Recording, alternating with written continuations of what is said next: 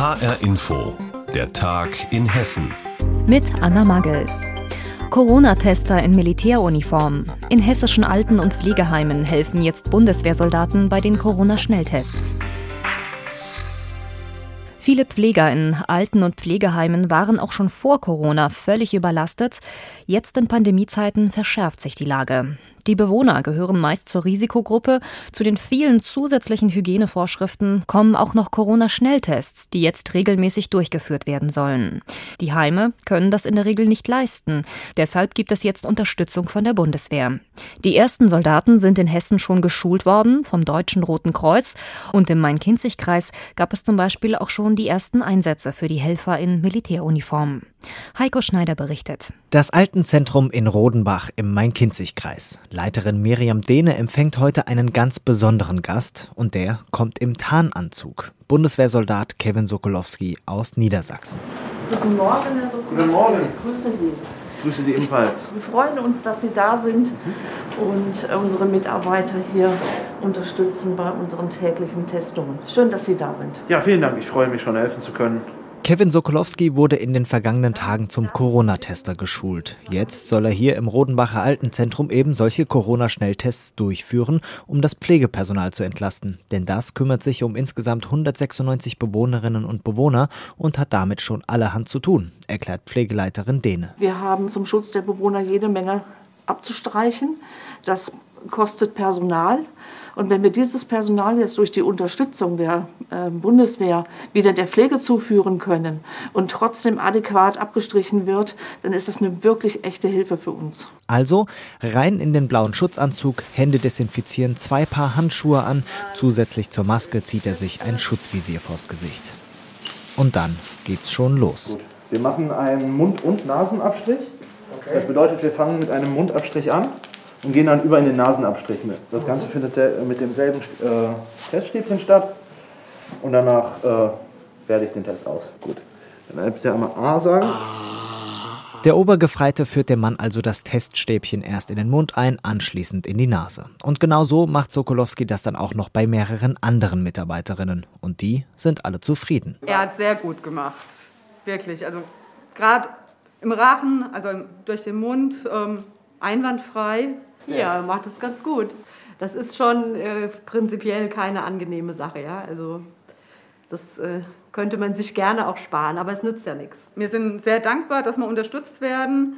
Ja, ist echt klasse. Medizinische Schutzausrüstung statt Tarnanzug. Ungewohnt, aber auch der Soldat findet's gut. Bisher läuft's gut und die Leute waren auch bisher alle zufrieden. Die freuen sich alle, dass wir das machen können. Viele sind zufrieden, dass sie es äh, nicht mehr selber machen müssen. Ich sag mal, der Job in, der, in dieser Uniform jetzt äh, ist schon anstrengend. Äh, vor allem, man muss immer gucken, dass man für jede Person das Beste rausholt.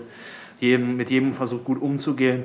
Und das ist schon anstrengender, als wenn man seine Kameraden um sich hat. Altenheim statt Hindukusch. Genau wie Kevin Sokolowski werden aktuell mehr als 200 Soldatinnen und Soldaten in Hessen geschult. Die ersten von ihnen sind jetzt schon im Main-Kinzig-Kreis im Einsatz. Insgesamt sollen es in Hessen rund 600 werden.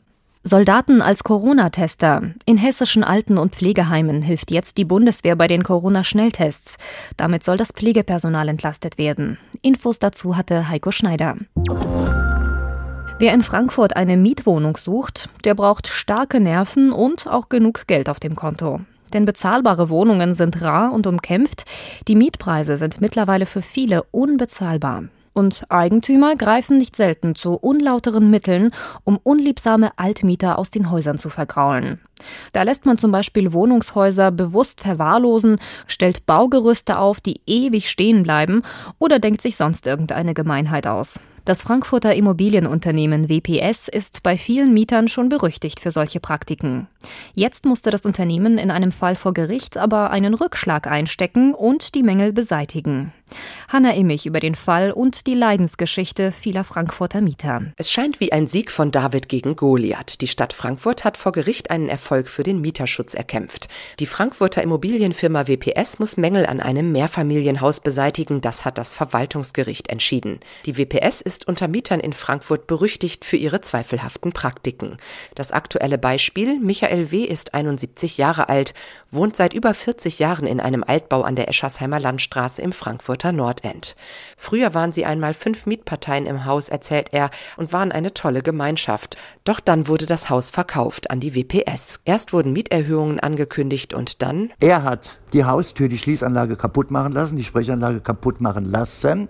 Ich kann nicht aus dem dritten Stock mit 71 jedes Mal runtergehen, wenn es klingelt. Äh, seit März hatten wir ja keine Fenster im, im Treppenhaus, sondern Plastikplanen vor den Fenstern. Wenn Michael W. von er spricht, meint er den Generalbevollmächtigten der Immobilienfirma, der gegenüber den Mietern vor Ort sehr arrogant auftrete. Er steht im Treppenhaus und sagt, und euch Pisser, und das ist jetzt wörtlich, euch Pisser kriege ich auch noch aus meinem Haus, das ist mein Haus. Inzwischen sind von den fünf Mietparteien in seinem Haus nur noch zwei übrig. Auch diese Mieterin, die anonym bleiben möchte, hat Ähnliches erlebt. Sie wohnt in einer anderen Immobilie desselben Unternehmens. Angefangen hat alles mit der Ankündigung, dass wahnsinnige Modernisierungsmaßnahmen hier im Haus anstehen würden. Und wenn die denn alle durchgeführt sind, bedeutet es für uns eine Mieterhöhung um fast 90 Prozent.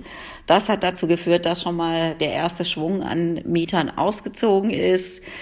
Dann ging es weiter. Ähm, das Haustürschloss wurde einfach rausgebrochen und war dann über Monate draußen aus der Haustür, so dass jeder in den Hausflur rein konnte, der wollte. Bei der Stabsstelle Mieterschutz in Frankfurt sind mittlerweile Beschwerden von über 40 Mieterinnen und Mietern des Immobilienunternehmens eingelaufen. Wegen der gravierenden Mängel in dem Haus, in dem der 71-jährige Michael W. wohnt, hat die Stabsstelle Mieterschutz schließlich die städtische Wohnungsaufsicht eingeschaltet. Die forderte das Unternehmen auf, die Mängel zu beseitigen, wogegen sich die WPS vor Gericht wehrte. Und dort hat das Verwaltungsgericht der Linie der Wohnungsaufsicht vollumfänglich Recht gegeben, sodass die Gesellschaft eben die Mängel beseitigen muss. Ein Funken Hoffnung für die Mieterinnen und Mieter. Erfolg für Mieter in Frankfurt. Sie haben sich wegen jahrelang anhaltender Mängel in ihrem Wohnhaus an die Stabsstelle Mieterschutz gewandt und vor Gericht Recht bekommen. Die zuständige Immobilienfirma muss jetzt die Mängel beseitigen. Hanna Immich hat uns über den Fall informiert. Die angespannte Lage auf dem Wohnungsmarkt sorgt ja immer wieder für haarsträubende Geschichten, so auch kurz vor Weihnachten. Da ist bei rund 6000 Mietern der Nassauischen Heimstätte in Hessen ein Schreiben im Briefkasten gelandet und der Inhalt Mieterhöhungen zum 1. März um bis zu 15 Prozent. Tja, und das auch noch mitten in der Corona-Pandemie. Das Thema kocht politisch seitdem immer mehr hoch. Der Aufsichtsratsvorsitzende der Nassauischen Heimstätte ist Wirtschaftsminister Tarek Al-Wazir und er hat jetzt die Erhöhung im Landtag verteidigt. Sie seien sozial ausgewogen und wirtschaftlich wichtig, um weiter in Sozialwohnungen investieren zu können. Doch das sehen die Mieter aber ganz anders. In Frankfurt haben sie jetzt ihrem Unmut über die Mieterhöhungen Luft gemacht. Hi-Info-Reporter Frank Angermund war dabei. Mustafa Dogala steht stellvertretend für rund 400 Mieter aus der Frankfurter Nordweststadt vor dem schwarzen Briefkasten der Nassauischen Heimstätte am Museumsufer. In seiner Hand hat er einen weißen DIN A4-Umschlag. So, jetzt werden wir den offenen Brief hier bei der Nassauischen Heimstätte reinschmeißen. Alexis Pasadakis von der Initiative Mietentscheid Frankfurt liest den offenen Brief vor dem Gebäude des öffentlichen Wohnungsunternehmens laut vor. Und wir fürchten um unser Zuhause, ausgerechnet in Corona-Zeiten. Die Forderung der Mieter lautet, die Nassauische Heimstätte soll die Mieterhöhungen stoppen, solange die Pandemie andauert. Denn diese treffe vor allem Menschen, die von Kurzarbeit betroffen seien oder durch Corona ihren Job verloren hätten. Außerdem leben in der Nordweststadt viele Rentner und alleinerziehende Frauen, sagt Mieter Mustafa Dogala. Man vergisst, dass die Menschen dort auch wenig verdienen. Ja, das sind wirklich Härtefälle. Ja, und also diese Mieterhöhungen, die können äh, viele nicht, nicht tragen. Nicht, nicht in diese Zeit. Er müsse diesmal 70 Euro mehr Miete zahlen. Vor drei Jahren seien es bereits über 60 Euro gewesen. Zudem seien zwischenzeitlich die Betriebskosten teurer geworden. Der offene Brief der Mieter richtet sich vor allem an Wirtschaftsminister Tarek Al-Wazir von den Grünen. Der ist der Aufsichtsratsvorsitzende der Nassauischen Heimstätte. Im Landtag hatte Al-Wazir die Mieterhöhungen als sozial ausgewogen verteidigt. Für Mieter, die Corona-bedingt in finanzielle Schwierigkeiten geraten seien, gebe es Hilfen. Dem widerspricht Lisa Hahn vom Mietentscheid Frankfurt. Die Mieterinnen werden vereinzelt und äh, in ihrer Situation allein gelassen. Die Hilfsangebote erreichen die Leute nicht und die Situation für viele ist so prekär, dass klang überhaupt nicht an in der Diskussion im Landtag. Nach wenigen Minuten ziehen die rund 20 Mieter aus der Nordweststadt Richtung Frankfurter Römer, um auch Oberbürgermeister Peter Feldmann den Brief zu überreichen. Denn auch Feldmann sitzt im Aufsichtsrat der Nassauischen Heimstätte und auch der SPD-Politiker hat für den Wirtschaftsplan des Wohnungsunternehmens gestimmt. Und ein Beschluss über einen Wirtschaftsplan kann ich mich nicht daran erinnern, dass da irgendein Passus war und jetzt erhöhen wir in Frankfurt die Mieten mal ordentlich. Oberbürgermeister Feldmann unterstützt nun die Forderung der Mieter.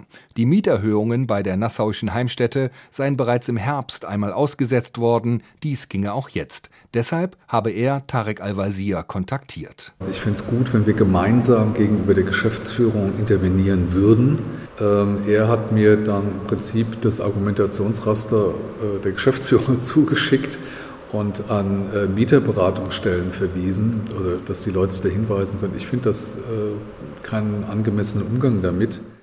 In einem offenen Brief fordern Mieter aus Frankfurt, dass die Mieterhöhungen bei der nassauischen Heimstätte gestoppt werden, solange die Corona-Pandemie andauert. Infos dazu hatte Frank Angermund. Auf dem Willinger Hausberg, dem Ettelsberg, steht seit Jahrzehnten Siggis Hütte. Die ist längst Kult und es gibt kaum einen Besucher der Region, der nicht wenigstens einmal den Hüttenzauber dort miterlebt hat. Dazu gehört auch der legendäre Erbseneintopf im Bierglas. Ein uraltes Hausrezept. Nun ist Siggis Hütte aber wegen Corona geschlossen. Aber als Vorgeschmack auf bessere Zeiten hat HR-Inforeporter Thomas Korte jetzt das Rezept und Wichtiges zur Zubereitung der Kulterbsensuppe. Die Erbsensuppe à la Siggi ist schon gefühlte 100 Jahre alt. Das Rezept versteht sich. Die Suppe wird ja täglich frisch gekocht, das schon mal vorweg. Das Rezept gibt es aber auch nicht in Papierform, wurde nie aufgeschrieben, aber weitergegeben durch Erzählen, Zuschauen, Nachkochen. Von der Mutter an Siggi und dann weiter an Sohn Jürgen. Die Erbsensuppe schmeckt erst dann richtig, wenn ich große Mengen koche. Es gibt da gar keine richtige Mengenangabe. Da kann man also ganz schlecht sagen, so da 200 Gramm, da 200 Gramm, da 200 Gramm. Jürgen von der Heide kocht in der Regel so etwa 80 80 Liter. Nur dass mal die Größenordnung klar ist. Jetzt aber wenigstens die Angaben zu dem, was in die Suppe hineingehört. 10 Kilo getrocknete Erbsen. Wichtig ist, die einzuweichen über Nacht. Dann gehört dazu Zwiebeln, Speck, bisschen Lauch, Möhren, Kartoffeln. Die werden allerdings auch vorher gekocht, werden gepellt, werden dann, wenn sie kalt sind, geschnitten und die kommen dann auch mit hinterher rein. Das Ganze wird zusammen dann aufgekocht. Ja, und dann kommt nur noch ein bisschen Salz und Pfeffer rein. Wenn man es richtig macht, reicht das zum Geschmack. Und Gemüse, Zwiebeln und der Schinkenspeck vorher noch in der Pfanne angebraten. So, der eine möchte lieber ein bisschen krosser haben, der braucht es halt ein bisschen länger, der andere eben nicht so. Wir machen es hier meist so ein Mittelmaß, was alle Geschmäcker so ein bisschen bedienen kann. Die genauen Mengen, also 500 Gramm oder mal ein Kilo, das ist Erfahrungssache und mit Blick auf die 10 Kilo Erbsen auch schwer umzurechnen aber die Suppe schmeckt. Ist der Renner und wird ganz besonders dargeboten. Schon seit langem ergänzt Hüttenwirt Ziggy. Die Hütte war voll, keiner konnte mehr sitzen. Und dann haben wir das in diesen Bierkrügen, ist ein Henkel dran und du wirst, nimmst in der Hand, wie es auf der Hütte ist. Es ist Kult. Die Suppe bleibt auch länger heiß und auch das Würstchen vom Schwein im Naturdarm und speziell von einem Willinger Metzger produziert. Wenn es da so aus dem Glas heraushängt, manchmal auch steht, das lässt so mancher Fantasie ihren freien Lauf und daher Wurst und Suppe lieber auf dem Teller, geht alles, schmunzelt Sigi. Wir haben nur vier tiefe Teller und die gibt es nur an 80-Jährige in Begleitung ihrer Eltern. Das sei damit auch geklärt. Und noch eins gibt es auch nicht. Sigis Erbsensuppe außer Haus oder modern gesagt to go. Erbsensuppe ist empfindlich, weiß jeder. Dann heißt es, wo ist die Suppe her von Sigi? Thomas Korte über den bekannten Super-Erbsen-Eintopf aus Siggis Hütte bei Willingen. Auf den freuen sich schon viele Ausflügler, wenn der Corona-Lockdown vorbei ist. Und das war der Tag in Hessen mit Anna Magel. Die Sendung gibt es auch als Podcast auf hrinforadio.de.